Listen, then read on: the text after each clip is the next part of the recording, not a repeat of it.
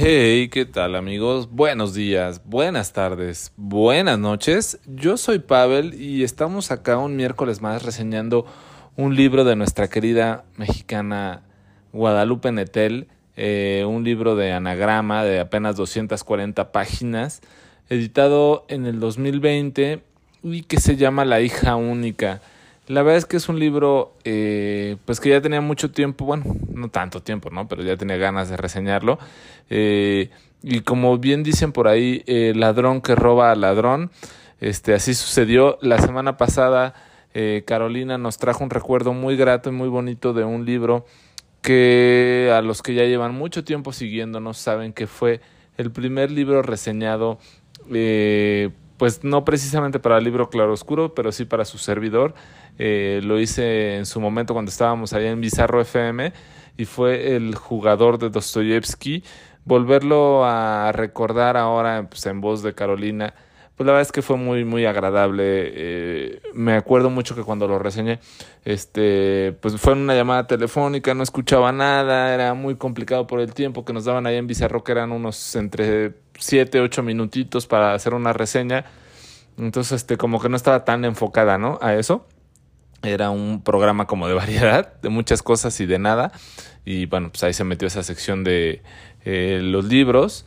Eh, creo, creo, que le, pusimos a, a mi sección primera lectura o algo así con el padre Velasco, una cosa así era, era muy chistoso. Y bueno, eh, ahora que lo hizo Carolina, pues me hizo recordar mucho ese libro y de muchas cosas que han pasado. Y pues ahora esta reseña que viene, pues Carolina la quería reseñar, pero pues como tuve la fortuna de reseñarlo antes que ella, pues aquí está. Y lo que va este libro, la verdad es que es muy bueno.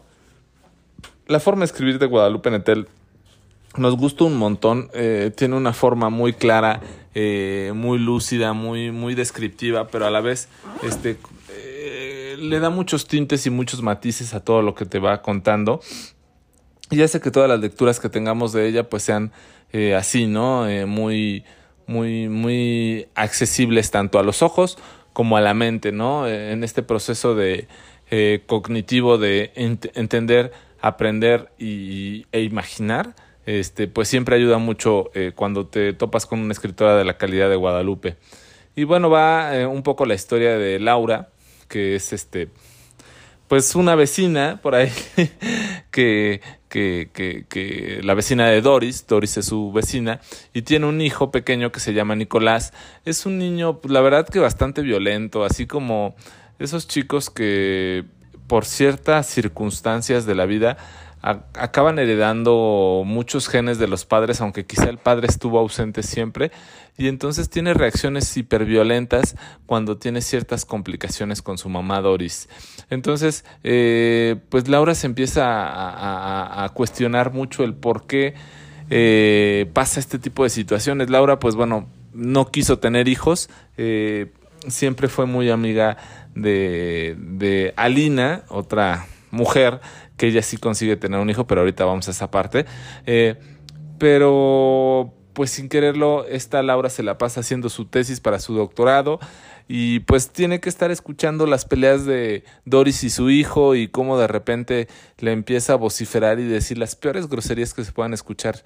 De por sí una pelea de parejas es muy terrible, imagínate una pelea de hijo y madre cuando el hijo toma ese se posesiona por así decirlo y, le falta completamente el respeto a su madre, pues son muy, muy terribles. Y, se empieza a ver un poco esta dinámica de convivencia que tiene Laura con Nicolás, pues para ayudar un poco a, Doris eh, en el cuidado y educación de, este hijo tan complicado. Y también, eh, como les decía, eh, Laura es muy amiga de Alina y Aurelio, Aurelio, perdón, su esposo, que después de un buen rato de intentarlo consiguen tener una hija, la cual pues ya le había dicho inclusive el doctor, ¿no? Eh, Sabes que, Alina, tú cuando vayas a tener a tu hija tenía un problema de malformación, eh, si no me recuerdo cerebral, no recuerdo el, concepto de, esta situación. Eh, le dijo, bueno, en cuanto nazca tu hija, pues vas a tener que despedirte de ella, porque así como nazca va a fallecer, ¿no? Era algo muy terrible y pues muchos doctores lo que dicen, pues bueno, mejor abortas y ya, ¿no?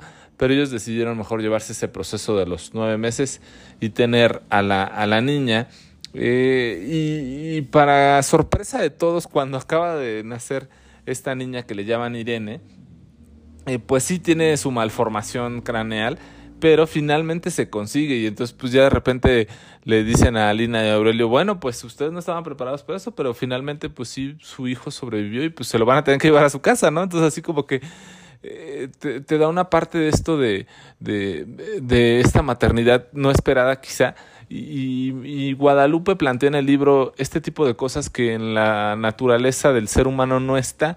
Eh, en, en, otros animales, eh, valga la comparación en aves o en, o en, o en, o en, pecho, en cachorros de perros o en becerros o, bueno, en, muchos animales del reino animal, eh, sí se contempla esta situación de que pues estén acostumbrados a dar a luz y que se le muera alguna cría a otro tipo de animal, ¿no? Y al ser humano no e, es algo como que no está preparado. Inclusive narra el proceso de unas palomas que, que, le llaman como algo así como que eh, crían a otro tipo de ave, eh, como cuando ellos pierden a sus a las propias, pero tienen aves otros eh, tipos de aves, pues los acaban como es como un, un hijo postizo esa capacidad está en el reino animal, pero en el ser humano, pues esa capacidad de entender y aceptar el proceso de perder un hijo, como que no está bien adaptado o bien visto, ¿no? Entonces, eh, es quizá, pues sí, nuestra forma de ser un ser viviente pensante, pues sí, pero también esa forma de poco adaptarnos a la evolución natural, eh, pues, de los seres vivientes, así es, ¿no? y platico un poco esta Guadalupe sobre ese tema que me parece bastante relevante y bastante interesante. Digo, no soy mujer, evidentemente tampoco tengo hijos, pero me parece muy, muy, muy valioso pues que se traten estos temas porque son cosas que siempre te enriquecen y te hacen tener otro tipo de perspectiva de la vida misma, ¿no? Eh, y bueno, eh, finalmente eh, esta Irene pues va creciendo y aunque está enferma, con sus deficiencias y todo eso, pues contratan a una chica que se llama Marlene y esta Marlene pues va ayudando a cuidar a, a Irene y eh, se van suscitando los clásicos problemas que pueda haber, ¿no? Quizá los celos de la mamá, en este caso de Alina con Irene, por sentirse desplazada, ¿no? Marlene es vista como la mejor amiga de Irene, no, no como la mamá sustituta o algo así pero sí es un poco eso que decíamos que en los animales se da, ¿no? El, el criar un animal en forma sustituto, quizá Marlene tenía esa idea, ¿no? De, de criar a Irene sin ser su hija, pero hay un proceso, también un trastorno en el cual, pues tú solamente quieres cuidar a, ciertas personas o a ciertas, eh, en este caso humanos, cuando son pequeñitos, ya cuando crecen, ese desapego natural de la maternidad quizás se pierde, entonces quizá era algo que le iba pasando a, a, Marlene y que inclusive en los conflictos familiares que se dan con Alina y Aurelio, y en este caso con Marlene, por vivir o estar muy cerca de ellos por su hija Irene, pues también se, se pasa por la mente de Alina la posibilidad de que su esposo le engañe con la chica que ayuda a cuidar a su hija, ¿no? Entonces, son cosas como muy chistosas, como clichés que muchas veces se dan, pero también son como muy habituales y recurrentes cuando hay una convivencia de más mujeres en una misma casa donde hay un hombre, ¿no? Entonces luego es como complicado ese tipo de cosas, ¿no?